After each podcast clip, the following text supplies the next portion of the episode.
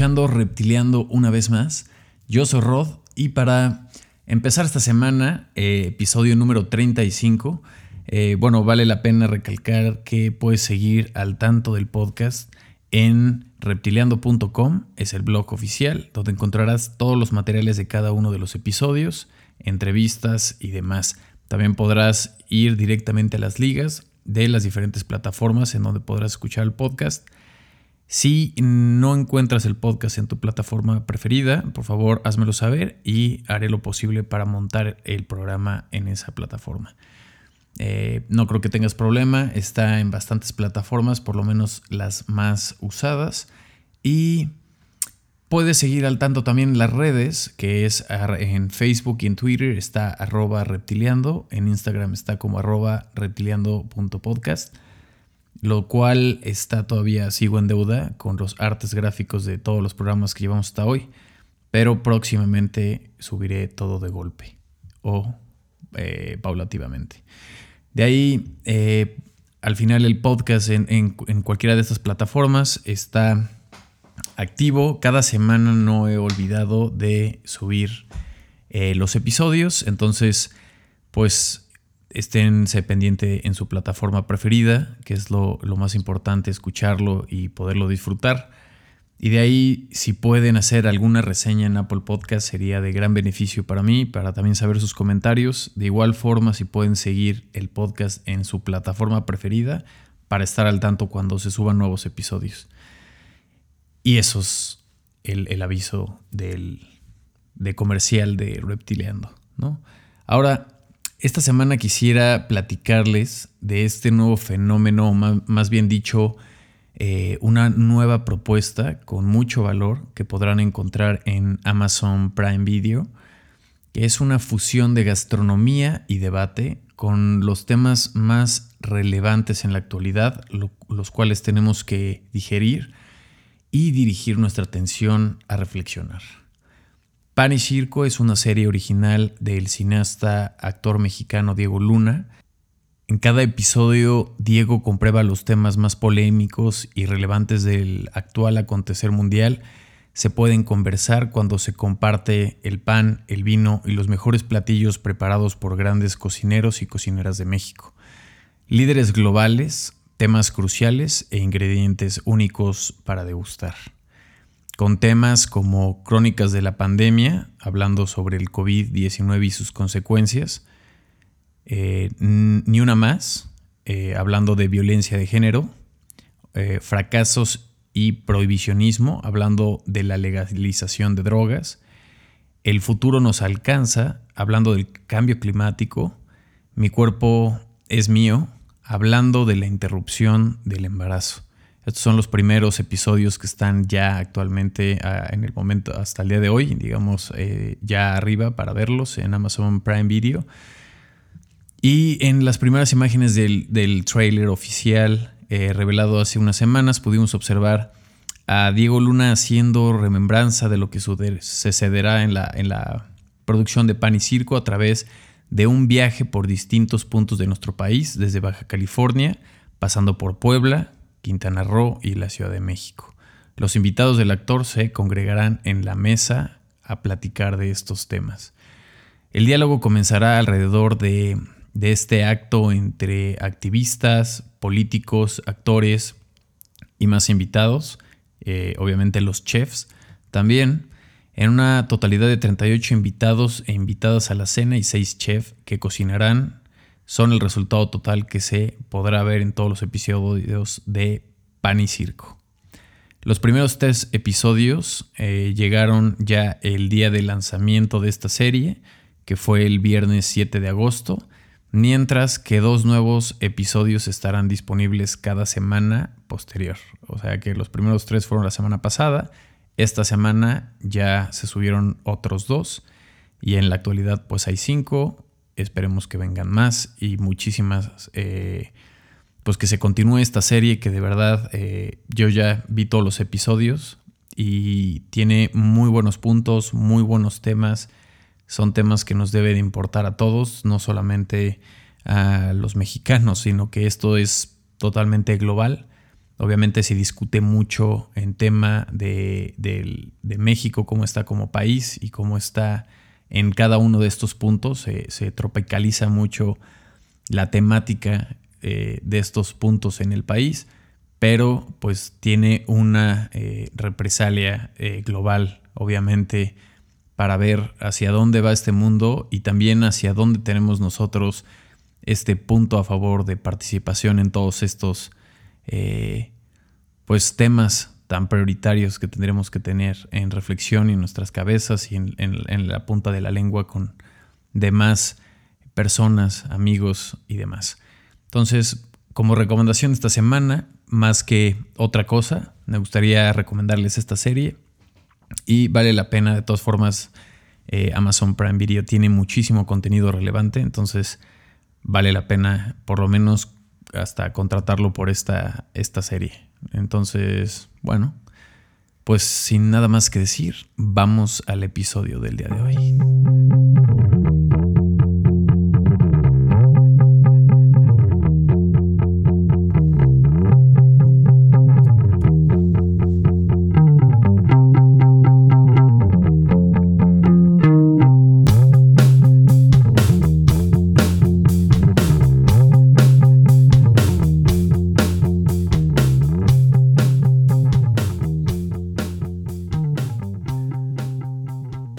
Bueno, para la semana del día de, bueno, para la semana número 35, el día de hoy, eh, quiero eh, más bien platicar de una publicación eh, que originalmente salió en Creative Market, que es el mercado mundial de activos de diseño listos para usar en proyectos y demás. Y es acerca de 20 habilidades que nunca reemplazarán al diseñador por un software de diseño. Eh, y ser diseñador en un mundo tecnológico puede resultar eh, de alguna forma a veces intimidante, ya que casi todos los días se crea una nueva pieza de software que puede hacer gran parte de lo que el diseñador hace a mano. Sin embargo, si eres diseñador, no hay razón para tirar la toalla solo porque un software nuevo y elegante sale. En realidad hay algunas habilidades humanas muy importantes que los grandes diseñadores tienen que el software nunca tendrá sin importar cuál avanzado lo sea y sean los desarrolladores. Empecemos con este numeroso conteo de 20 habilidades. El número uno es la intuición. La intuición es el conocimiento para saber cuándo expandir o descartar una idea. Es una de las habilidades más importantes y misteriosas de un diseñador o creativo. Este presentimiento al diseñar es a menudo lo que da como resultado productos más coercivos y creativos. Una de las eh, frases de Henry Pinocard es a través de la ciencia que probamos, pero a través de la intuición descubrimos. Número 2. La empatía. Los diseñadores crean para los humanos tanto para los clientes como para sus clientes. La capacidad única de un diseñador para empatizar es la clave para responder y diseñar soluciones que satisfagan las necesidades de los deseos humanos. Ahora, una de las frases de Theodore Roosevelt es, a nadie le importa cuánto sabes hasta que sepan cuánto te preocupas. Número 3. El sabor. Como la intuición, el gusto es enigmático. Sin embargo, permite a cada diseñador humano discernir qué funciona y qué no es un proyecto de diseño en particular. Muchos clientes deciden contratar a un profesional creativo en particular por su gusto y estética. Una de las frases de Ralph eh, Emerson es el amor a la belleza es gusto, la creación de belleza es arte. Número 4. Escuchar. A diferencia de un software, los diseñadores tienen la capacidad genuina de escuchar. Escuchar las necesidades de un cliente y hacer preguntas y crear productos que se adapten a ellos. Una frase de Alan Alda es escuchar es poder ser cambiado por la otra persona. Número 5. Creatividad. La creatividad es lo que hace que un diseño sea único. Los programas de software no tienen la capacidad de soñar, intercambiar ideas e idear ideas originales sin participación humana. Una de las frases de Brennan Brown es, la creatividad es la forma en la que comparto mi alma con el mundo. Número 6. Imaginación. La imaginación y la creatividad trabajan juntas y son inherentemente humanas. La imaginación es la capacidad de evocar e imaginar cómo debería verse un diseño fuera de los patrones o algoritmos establecidos. Una de las frases de Albert Einstein es, la lógica te llevará de A a B. La imaginación te llevará a todas partes. Número 7. Improvisación. A veces los diseños simplemente no funcionan. A diferencia del software, que está programado, los diseñadores humanos pueden encontrar formas creativas de superar los problemas, incluso si deben utilizar métodos poco ortodoxos. Una de las frases de Louis Armstrong es, nunca juegues una cosa de la misma manera dos veces. Número 8. La inteligencia emocional. Al igual que la empatía, la inteligencia emocional es crucial para cualquier persona que trate con clientes. Nuestra capacidad para manejar las relaciones interpersonales garantiza que podemos colaborar con clientes y ofrecer algo que satisfaga sus necesidades. Una de las frases de David Caruso es, la inteligencia emocional no es el triunfo del corazón sobre la cabeza, es la intersección única de ambos. Número 9. Discernimiento. Los diseñadores toman decisiones constantemente. La clave para tomar de decisiones es el discernimiento, que requiere la capacidad de juzgar una situación y hacer la mejor llamada ante esto. Necesitamos discernimiento en lo que vemos, lo que oímos y lo que creamos. Esto lo dijo Charles Swedel. Número 10. El juicio.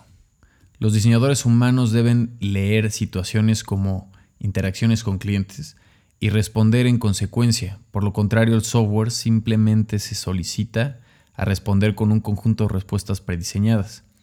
A veces un cliente comenzará con un proyecto pidiéndole que critique una pieza existente. En este caso, tener una fuente sentido de juicio puede posicionar una experiencia frente a quienes más lo necesitan.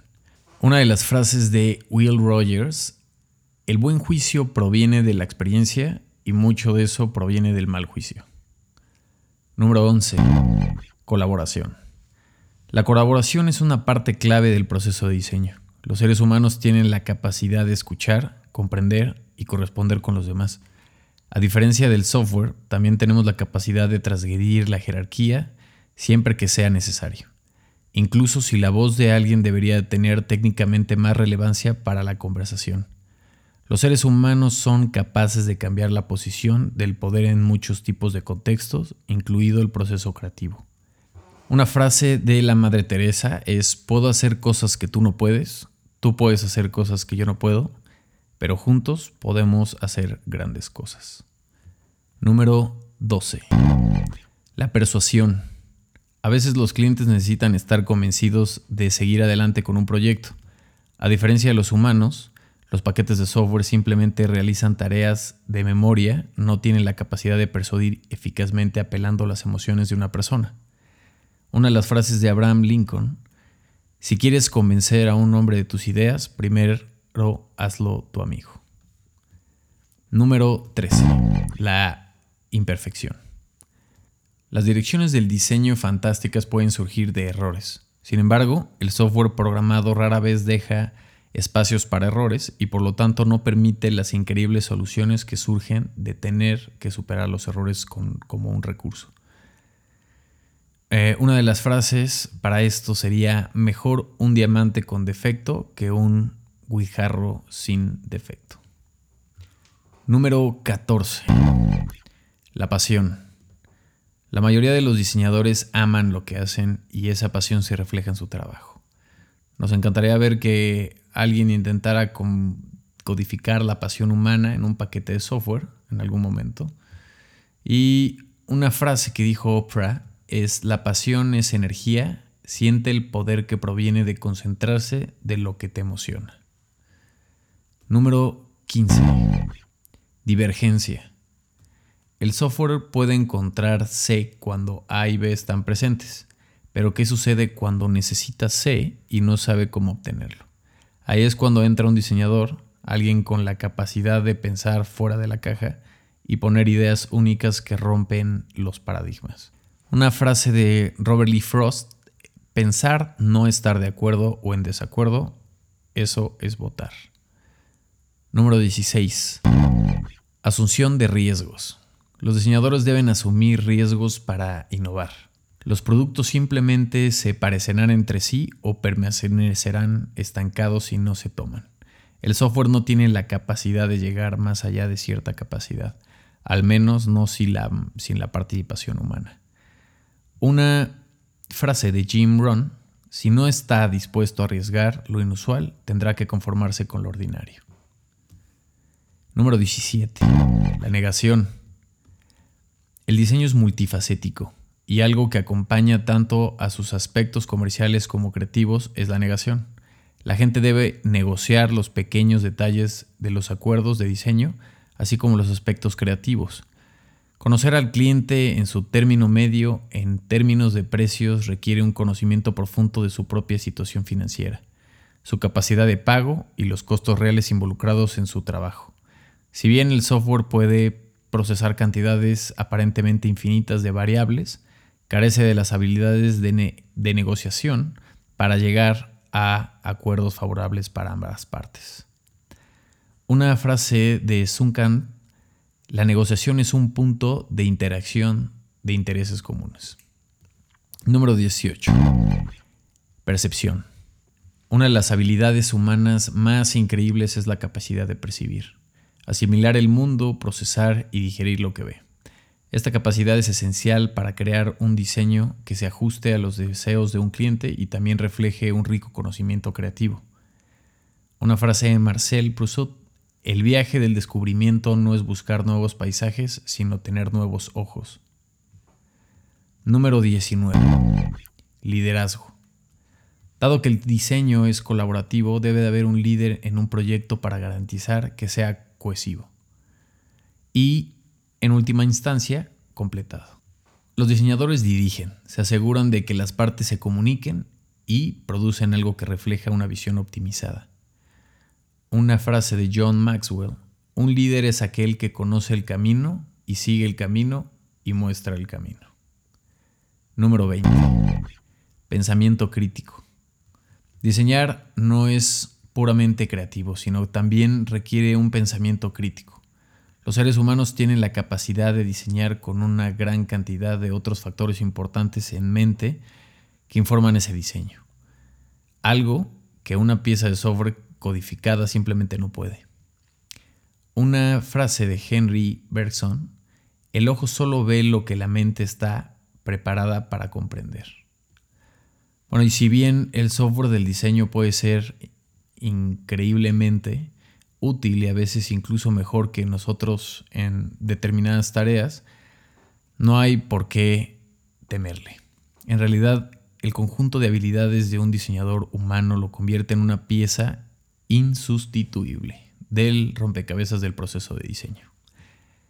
Bueno, este, hablando de la creadora, es eh, del artículo, se llama Laura Boucher, es autora del libro de eh, Lean Branding.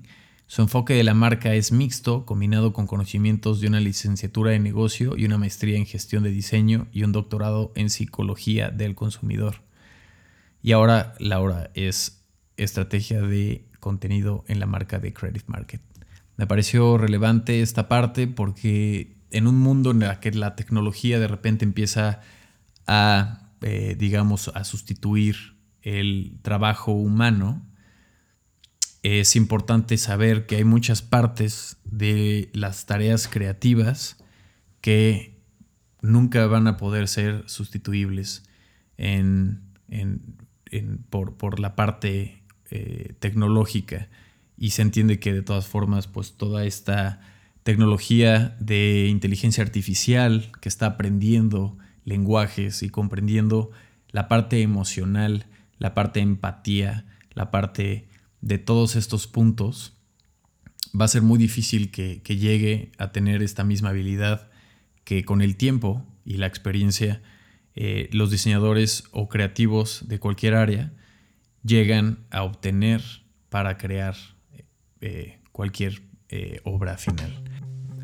Bueno, y esto fue todo por hoy, esta semana número 35. Seguimos cada semana con un episodio reptiliando. Cada, ya vienen próximas entrevistas, igual ya las tengo agendadas, hay unas que ya están incluso grabadas, entonces que estén pendientes de redes o del mismo eh, eh, programa en su plataforma favorita.